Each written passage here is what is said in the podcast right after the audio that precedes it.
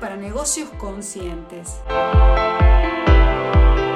El podcast semanal de Silvina D en el que conversaremos sobre todas esas estrategias, técnicas y herramientas para hacer brillar tu negocio, gestionarlo de manera efectiva y poner en marcha una estrategia que atraiga interés sobre tus servicios.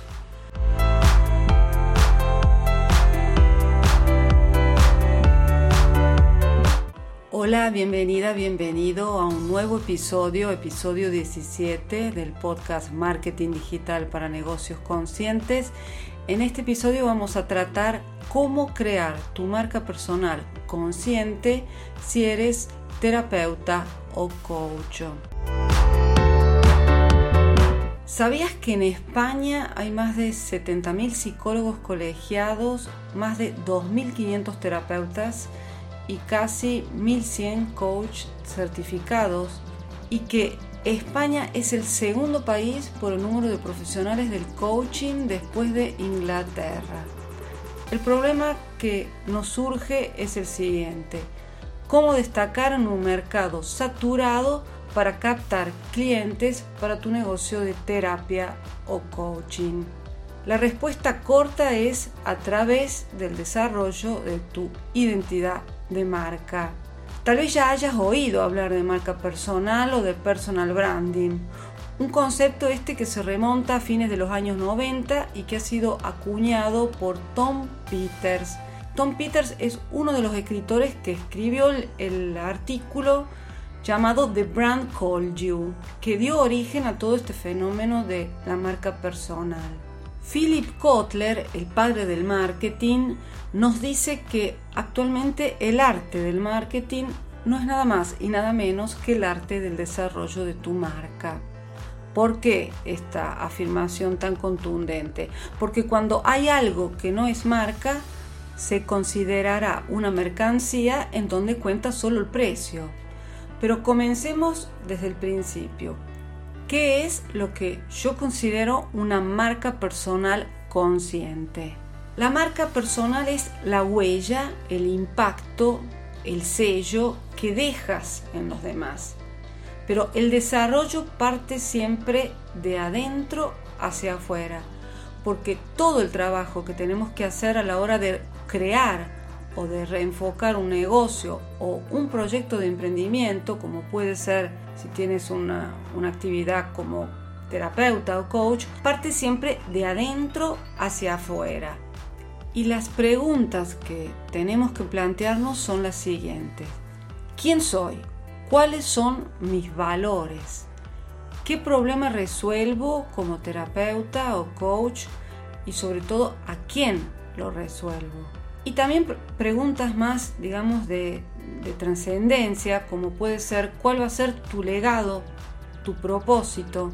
Tu marca personal tiene que estar alineada con tu forma de ser y tu negocio.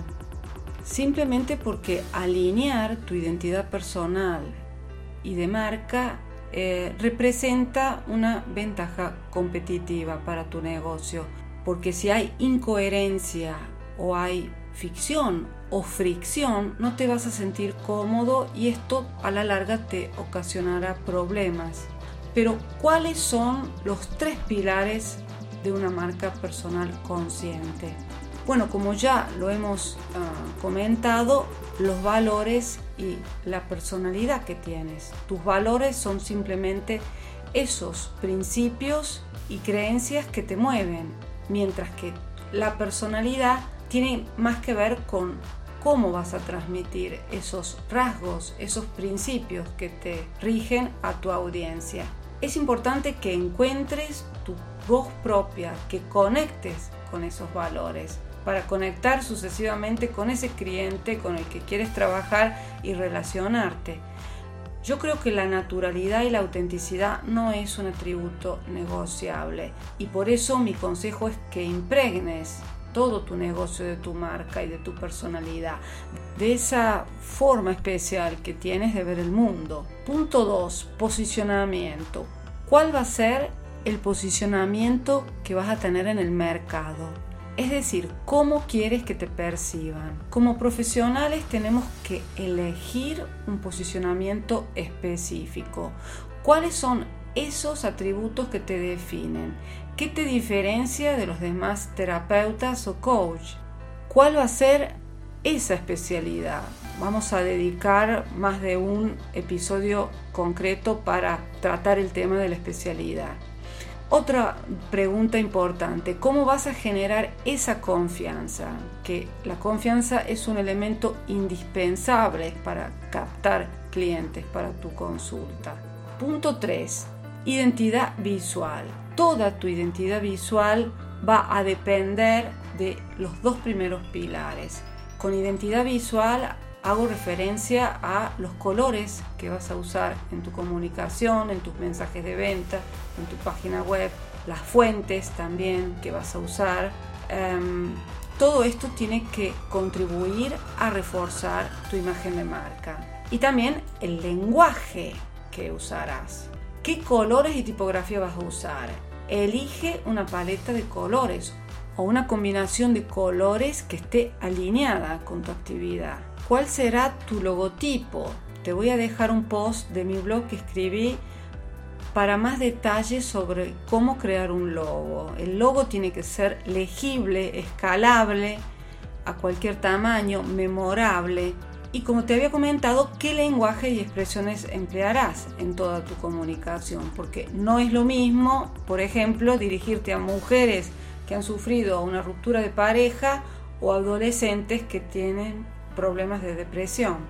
Es prioritario que desarrolles habilidades de comunicación. Yo te recomiendo que trabajes tu marca personal desde el principio y que trabajes tu marca personal con cuidado porque es indispensable si quieres dar a conocer tus servicios de terapia o coaching.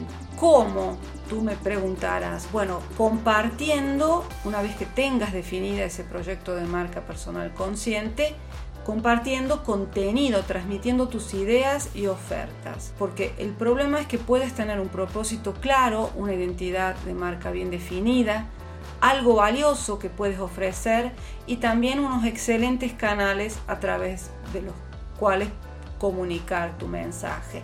Sin embargo, todo esto puede ser inútil o contraproducente si no sabes expresarlo de manera adecuada o si generas confusión en tu audiencia. Pero bueno, esto ya da para otro episodio del podcast. Conclusiones, bueno, espero que este episodio sobre cómo crear tu marca personal consciente te haya sido de ayuda. Gracias por llegar hasta el final y por apoyar mi trabajo con tus valoraciones de 5 estrellas en Spotify, Anchor, Google Podcast o también por tu me gustas en YouTube o Facebook. Me ayudarás así a llegar a más personas. Recuerda siempre que puedes mandar sugerencias sobre los temas que te gustaría que tratara en los próximos episodios si lo estás eh, escuchando en mi blog o lo estás escuchando en cualquier plataforma. Cuéntame en los comentarios qué claves vas a aplicar para potenciar tu marca personal o para comenzarla si estás en el proceso de crearte y desarrollar una marca.